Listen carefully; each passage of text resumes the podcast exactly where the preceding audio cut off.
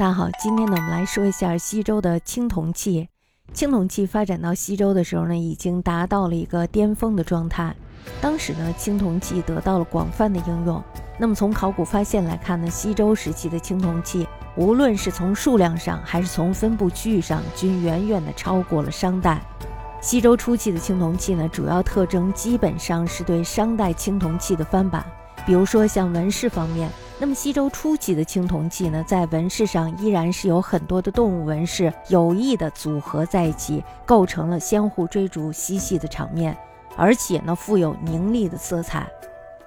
西周中期呢，青铜纹饰逐渐改变初期对商代的传统沿袭。那么这时候呢，他们就逐渐的形成了写实性的窃取纹，还有就是波纹，将早期纹饰中的以动物的神秘图形为主的花纹加以分解。那么这时候呢，就削弱了它的神话意义。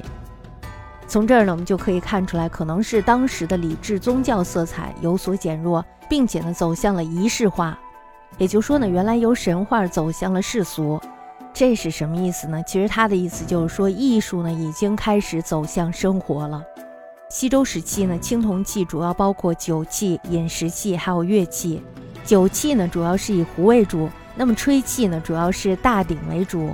青铜器呢，在动物的雕塑上也基本与青铜器的变化类似。早期呢是沿袭商代的风格，但是呢，到了后来才开始慢慢的向写实演变。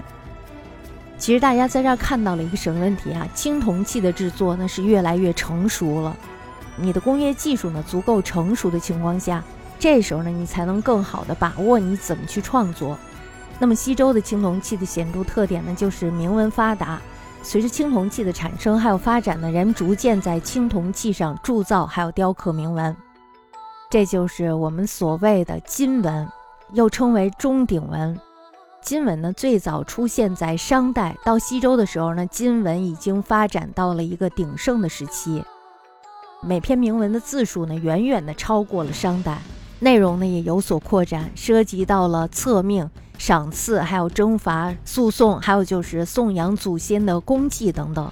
其中呢，记载最多的还是战争事件，几乎包括了所有西周时期内的内外战争。